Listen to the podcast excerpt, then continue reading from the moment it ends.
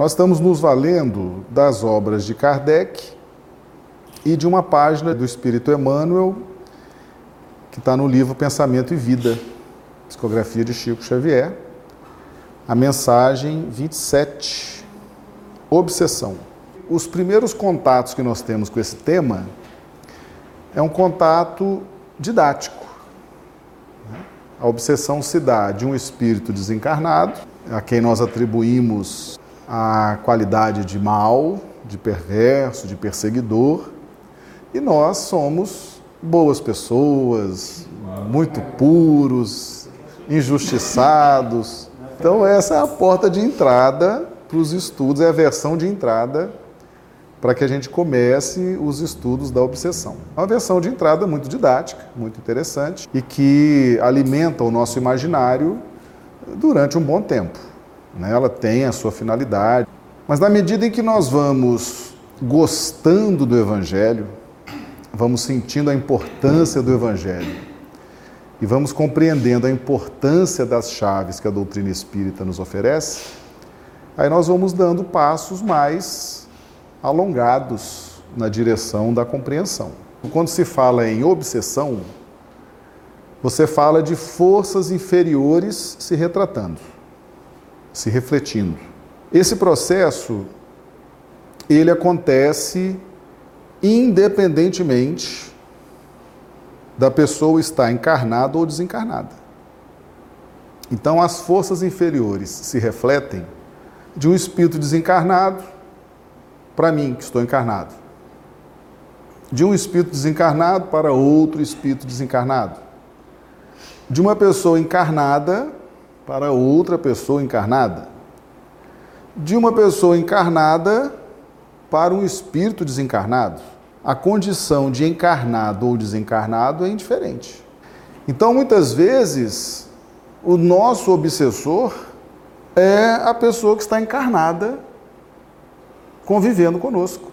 Pode ser uma pessoa na nossa família, pode ser uma pessoa no nosso ambiente profissional, pode ser uma pessoa na nossa casa espírita, pode ser uma pessoa no nosso círculo social.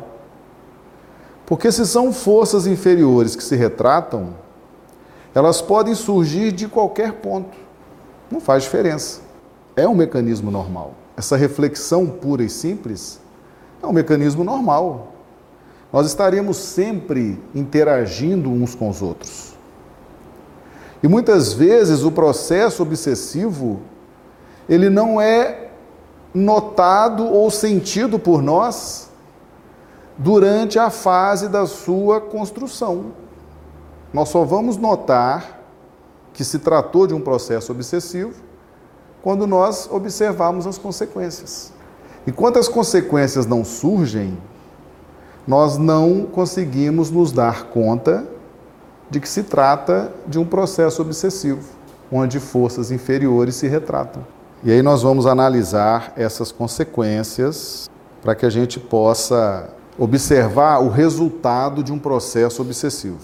É assim que se formam estranhos desequilíbrios que, em muitas circunstâncias, concretizam moléstia e desalento aflição e loucura, quando não plasmam a crueldade e a morte. Consequências do processo obsessivo.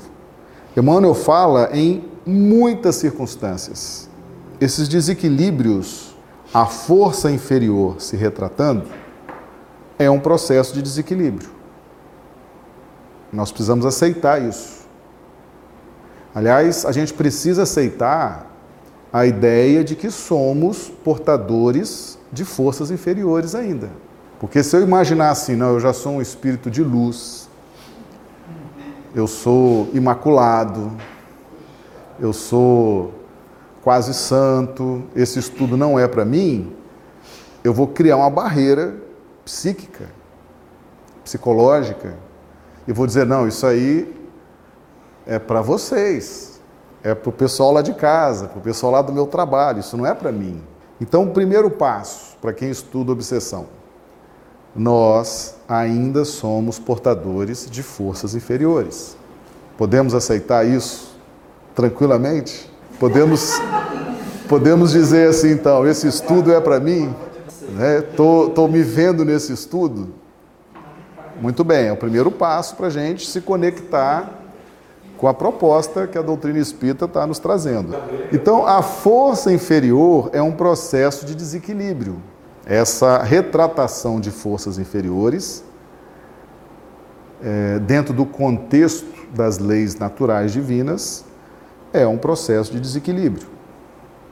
E todo processo de desequilíbrio tem consequências não muito agradáveis.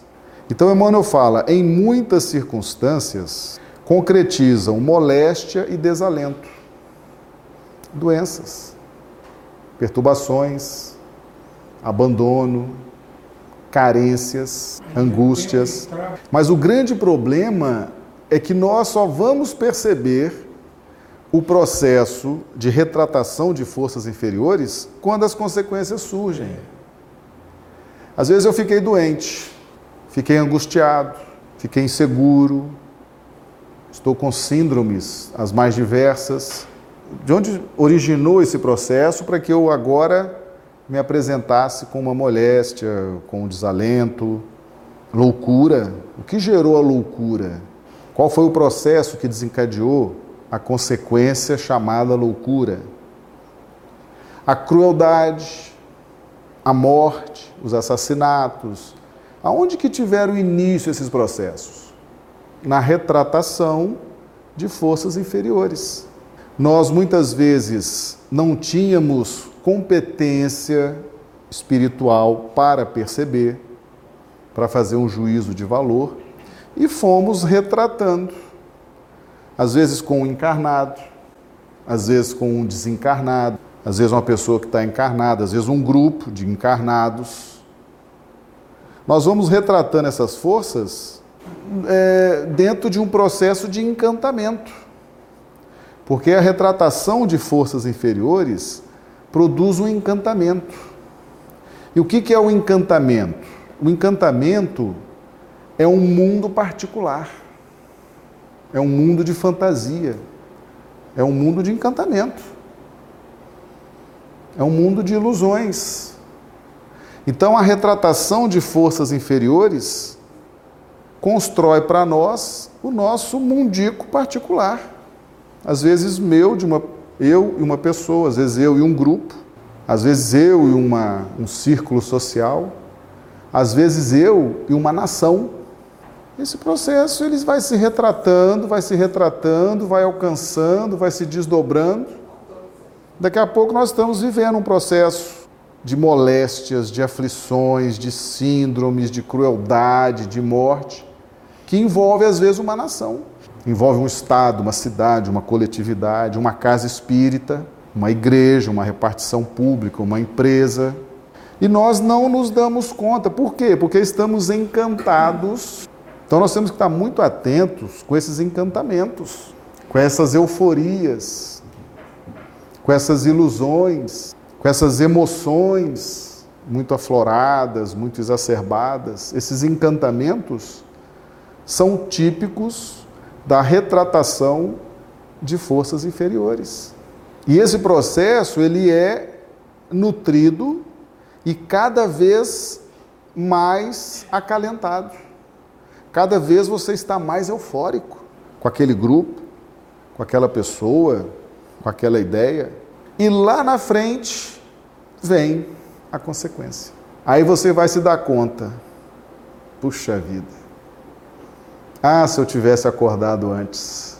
Ah, se eu tivesse me dado conta antes de que isso estava acontecendo. Eu não teria agido ou reagido dessa forma. Então, nós não podemos esperar que as consequências aconteçam, gente. Por que, que a gente faz um estudo desse? Porque quando Emmanuel diz as consequências, ele não está dizendo assim, olha, viva as consequências, porque são experiências agradáveis e devem ser vividas. Ele está dizendo quais são as consequências, que é para a gente não entrar nessa experiência dolorosa que essas consequências proporcionam.